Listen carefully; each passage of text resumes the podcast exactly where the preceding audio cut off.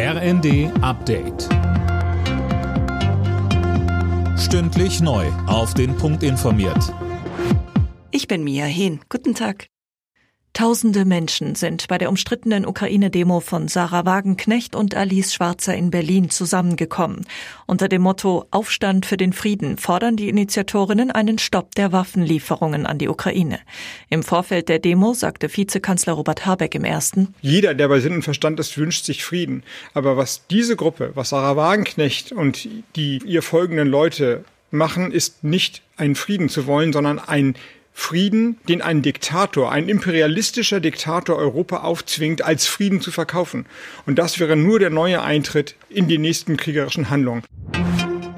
Die EU-Staaten haben sich auf neue Sanktionen gegen Russland geeinigt. Das hat die schwedische EU-Ratspräsidentschaft mitgeteilt. Christiane Hampe. Das Paket umfasst unter anderem Maßnahmen gegen russische Propaganda und Desinformation, außerdem strengere Beschränkungen beim Export von Technologien. Es ist das zehnte Sanktionspaket innerhalb eines Jahres. Wochenlang haben die EU-Staaten darüber verhandelt. Zuletzt hatte Polen die Maßnahmen noch blockiert. Gestern hatte Polens Ministerpräsident Morawiecki das Paket noch als zu leicht und zu schwach bezeichnet. Am Abend gab es dann aber doch die Einigung. Kanzler Scholz hat bei seinem Indienbesuch eine klare Haltung zum russischen Angriffskrieg gegen die Ukraine gefordert.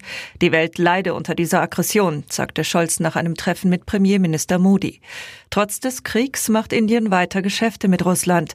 Gerade im Energie- und Rüstungsbereich ist die fünftgrößte Volkswirtschaft der Welt stark von Moskau abhängig.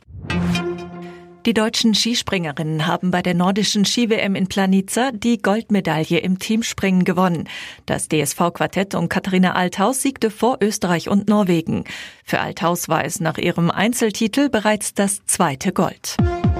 Alle Nachrichten auf rnd.de